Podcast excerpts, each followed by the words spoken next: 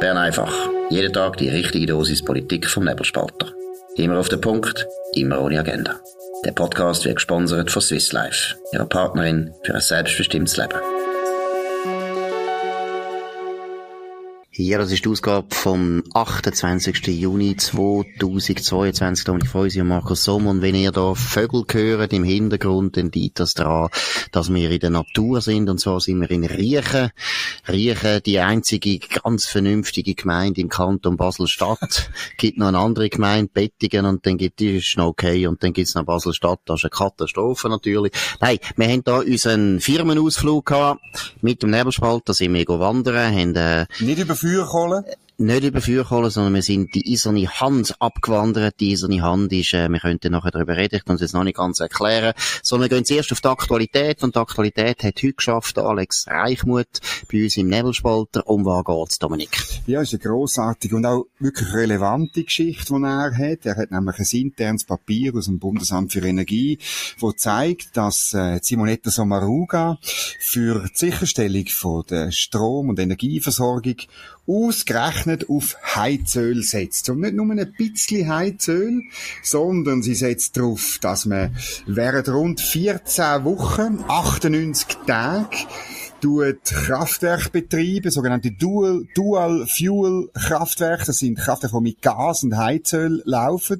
Weil vielleicht Gas knapp wird und man in der Schweiz nicht so kann Gas aufbewahren kann. Sehr wahrscheinlich eben mit Heizöl. Und das ist, einfach damit das auf der Zunge vergehen, 6000 Tonnen Heizöl pro Tag sollen da während rund 100 Tagen oder maximal 100 Tage bis zu 100 Tagen, so heisst in dem Papier, verbrennt werden, damit wir Strom haben. Und das alles nur, weil wir die andere Stromproduktion mit Atom äh, vernachlässigt hat. Mühlenberg ist zu, weil wir äh, Wasser nicht können ausbauen und so weiter. Auch alles wegen der ideologischen Kumpanen von der Simonetta Sommaruga.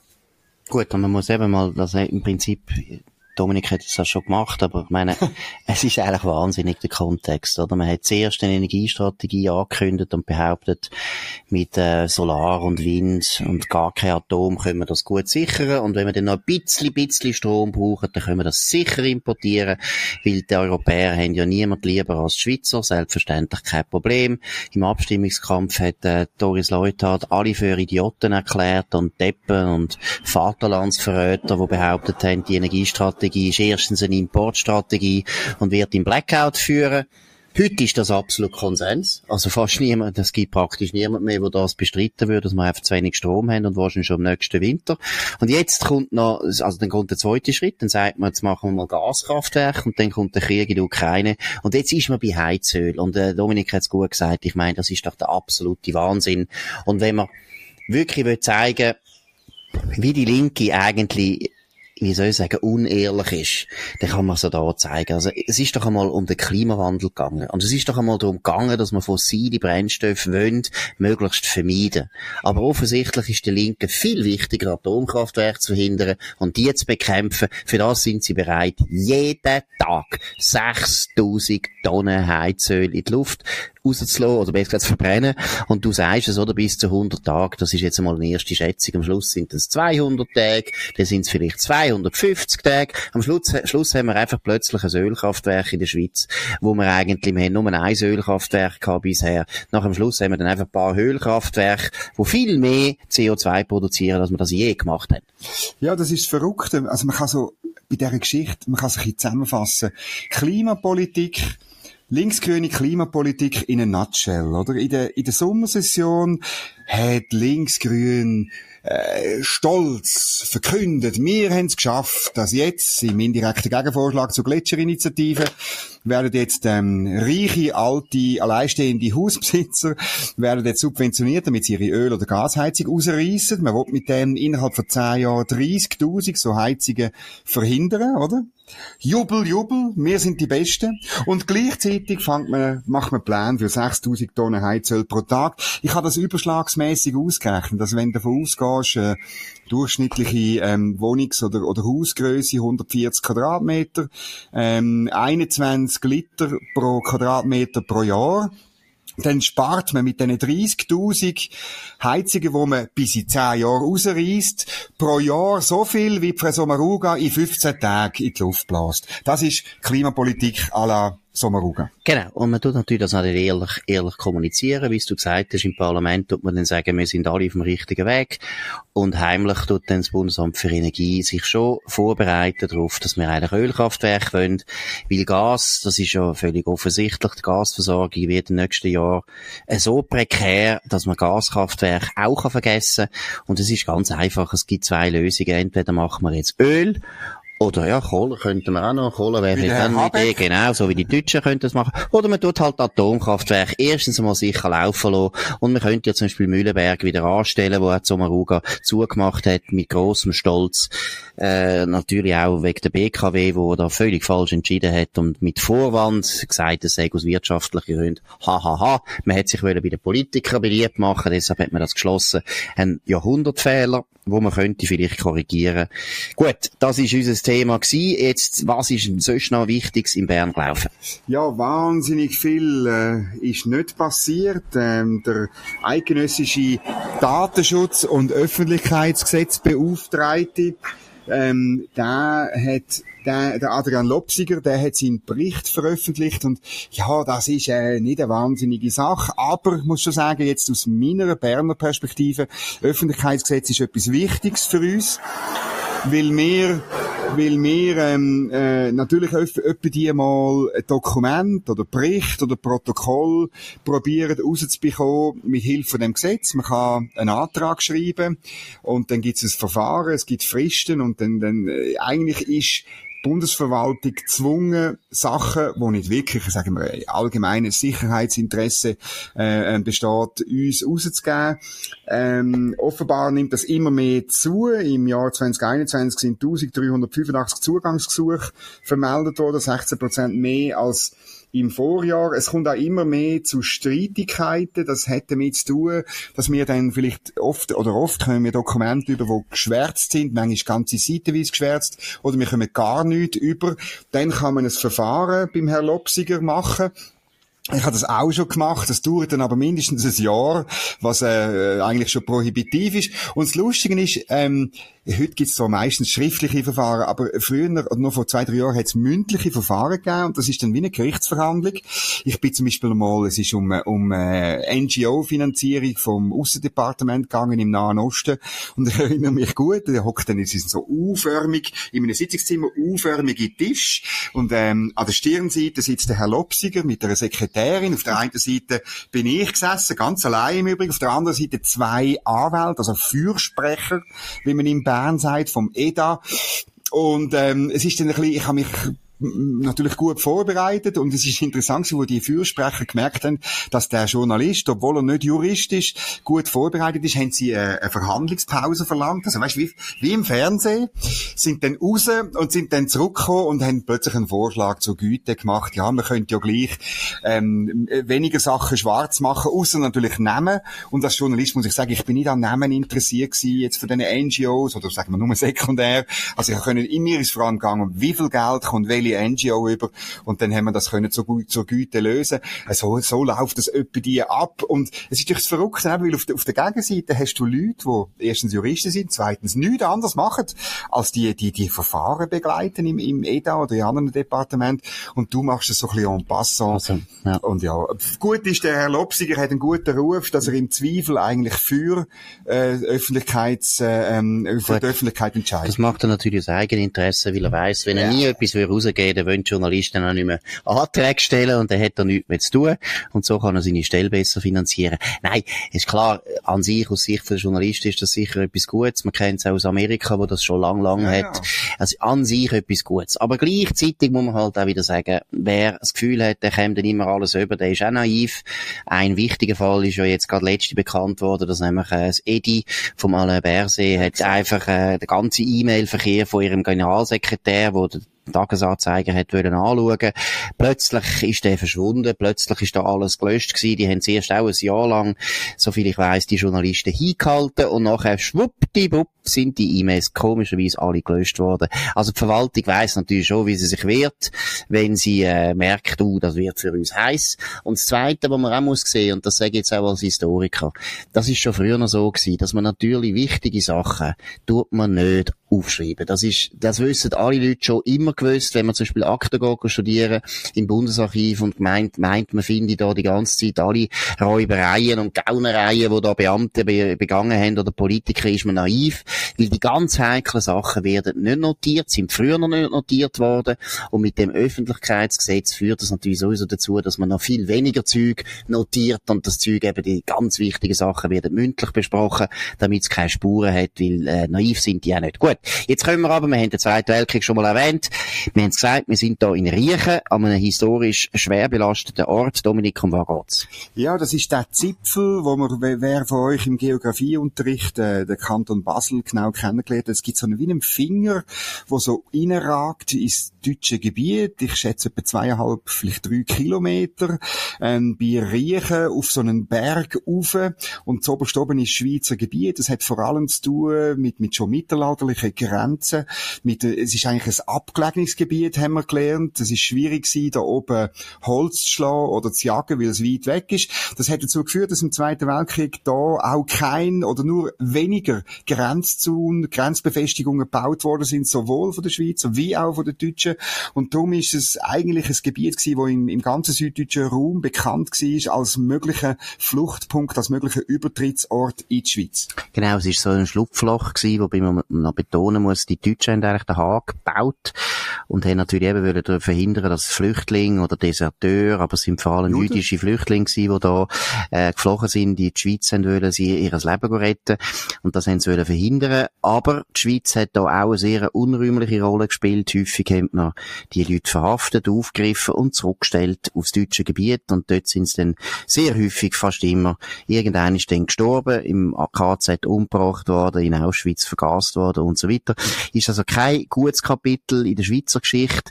Ist auch eindrücklich, wenn man jetzt da durchläuft. Man merkt natürlich nichts mehr. Das ist heute ein Schengen-Gebiet. Da gibt es keine Grenzen mehr. Man sieht nur noch die alten Grenzsteine aus dem 17., 16., sogar 15. Jahrhundert. Das ist eine alte Grenze. Und was auch interessant ist, die Gegend ist wirklich, es ist ein unwegsames Gebiet und man kann sich vorstellen, wie das früher in den 40er Jahren, wo es noch nicht viel Waldweg gehabt hat und keine Mountainbikes und niemand und keine Spaziergänger. Das ist für die Flüchtlinge auch sehr schwer gewesen. Sie sind von den Schleuser aus Lörrach sind sie an Grenzen gebracht worden, nachher haben sie sich selber müssen orientieren und das ist im Fall sehr, sehr schwierig gewesen, weil die, die eiserne Hand, das ist der Zipfel, so heisst der, ein schöner Name, das ist noch recht schwierig, denn abzuschätzen, bin ich jetzt schon in der Schweiz, bin ich noch in Deutschland, werde ich jetzt gerade verschossen, das ist der Fall in Deutschland, oder werde ich in der Schweiz einfach äh, aufgefangen von den Grenzwächtern. Also man kann sich vorstellen, was für Tragödien oder was für grauenhafte Szenen da sich abgespielt haben. Und heute ist das ganze friedliches Gebiet am Rand von einer grossen Stadt. Ja, und das Verrückte ist sogar dann, wenn du den Weg findest in den Zipfel. Äh, die Schwierigkeit ist ja, dass du dann innerhalb dem Zipfel ähm, wo so zwischen 300 und 170 Meter breit ist, dass du innerhalb von dem Zipfel bleibst und den Weg Richtung Basel findest, im Dunkeln, äh, ohne Google Maps oder irgendwie Swiss Topo oder so. Und ähm, äh, eine Historikerin hat das ein bisschen so Erlebnisse erarbeitet. Es sind auch Leute, haben sich verirrt, sind dann zum Beispiel ins Schweizer Gebiet gekommen, sind glücklich gewesen und sind dann aber in die falsche Richtung weitergelaufen und sind plötzlich wieder auf deutschem Gebiet gewesen. Also da haben sich Tragödien abgespielt, auch von von Familien und so weiter. Und es ist offenbar eher, erst gegen Ende, also vor allem im letzten Kriegswinter, 44, 45, hat dann äh, die Grenzwache in dem Meienbühl offenbar ein, ein, äh, ein Licht installiert, äh, um ein bisschen wenigstens einen Anhaltspunkt geben, den Flüchtlingen, wo, dass sie hin müssen laufen zum, zum, äh, in, in, in breiteres, in, in sicheres Gebiet von der Schweiz zu gehen. Genau. Und es ist klar, heute im Nachhinein muss man sagen, das ist die Flüchtlingspolitik, die ist absolut falsch gewesen.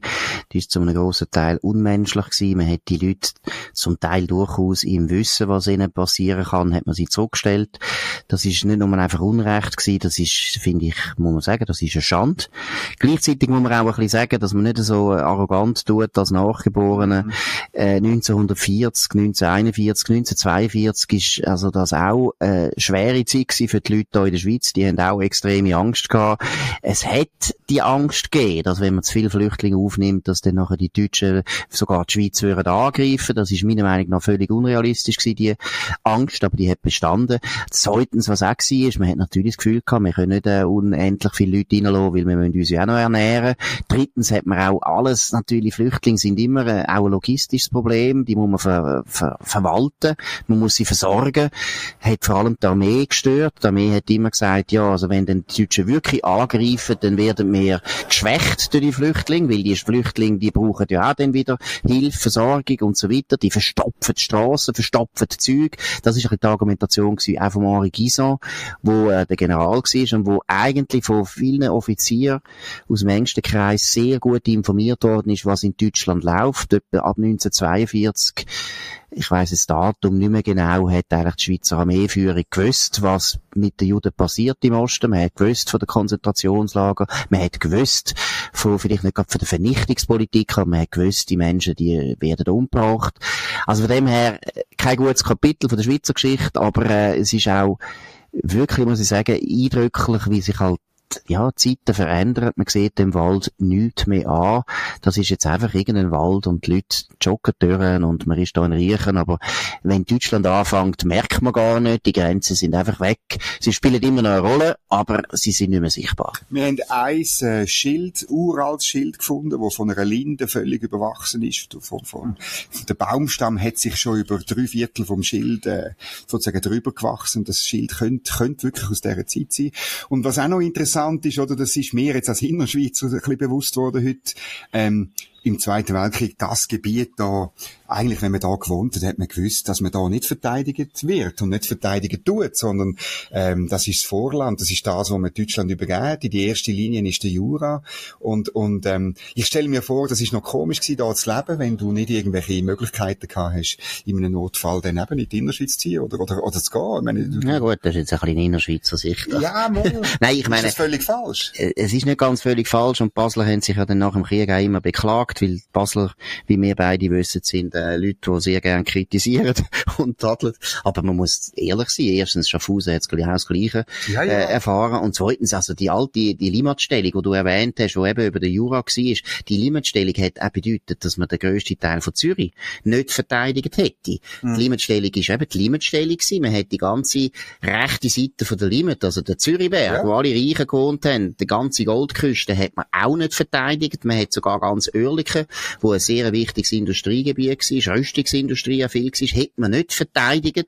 Äh, Baden, wo ich aufgewachsen bin, hat man Baden verteidigt, aber Wettigen nicht, wo grösser war. Also, es ist eigentlich die ganze Deutschschweiz schon bei der Limitstellung praktisch betroffen gewesen, hat man aufgegeben. Also, mit Basel sich nicht so beklagen, es hat die anderen auch betroffen. Und zweitens, nachher ist es Redui gewesen. Und das Redui ist so weit gegangen, dass man ja sogar auch die Innerschweiz einen grossen Teil aufgegeben hätte, weil man einfach nur noch die Alpen verteidigt hat. Mir kommt einfach in Sinn, also ich komme von uns nach dem Rigi und dort hat es in diesen Jahren eine rege Bautätigkeit gegeben von Zürcher äh, in, in Küsnacht oder auch in ja, Immersee. Basler, Basler auch, ja. Und Basler, ja. wo dort am See, am mhm. Zugersee, am Zürichsee, hat man Bauland gemacht und die haben noch, noch heute sind das Zürcher Familien, wo dort wunderschöne Anwesen am Zugersee haben, wo dann gebaut worden sind. Wer sich das Vermögen hat, hat dann eine Art des persönliches Redwi gebaut. Absolut, das ist auch eine von der ganz äh, schlimmen Erfahrungen gewesen, die die Schweizer gemacht haben im Mai 1940, wo alle in der Schweiz damit gerechnet haben, dass die Nazis jetzt angreifen. Das ist zur Zeit, wo auch Frankreich überfallen worden ist.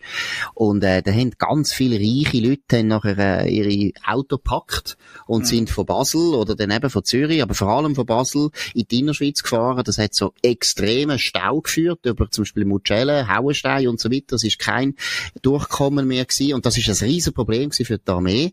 Es gibt, ich habe die Quellen alle gelesen, wo der General Gison dann eben das extrem kritisiert und sagt, schau einmal, wenn da die Deutschen wirklich angegriffen hätten, dann wäre die Schweizer Armee im Stau steck, stecken geblieben. Man hätte nicht mehr können weiter verteidigen. Wäre so. Wäre heute auch wieder so, wenn die Russen kämen, dann wäre auch wieder der Stau. Nein, also, aber das ist den Leuten auch auffallen im Fall. Das hat auch dazu geführt, dass äh, sehr viele Leute äh, in Basel oder in Zürich, einfachere Leute, eben gesehen haben, wie da die reichen Leute abziehen mit ihrem Sack und Pack und in Küsnacht am Rigi sich niedergelassen haben und äh, von der Familie Feusi gut betreut worden sind. Nein, aber das hat schon auch gewisse Spannungen ausgelöst, aber das ist es gewesen von heute. Bern einfach an dem 28. Juni 2022. Tommy Feusi und Markus Somm aus dem Wald bei Riechen bei Basel.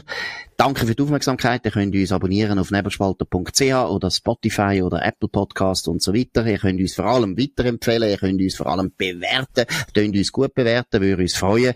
Wir hören uns wieder morgen zur gleichen Zeit auf dem gleichen Kanal. Wir wünschen allen einen schönen Abend. Das war Bern einfach. Immer auf den Punkt, immer ohne Agenda. Gesponsert von Swiss Life, ihrer Partnerin für ein selbstbestimmtes Leben.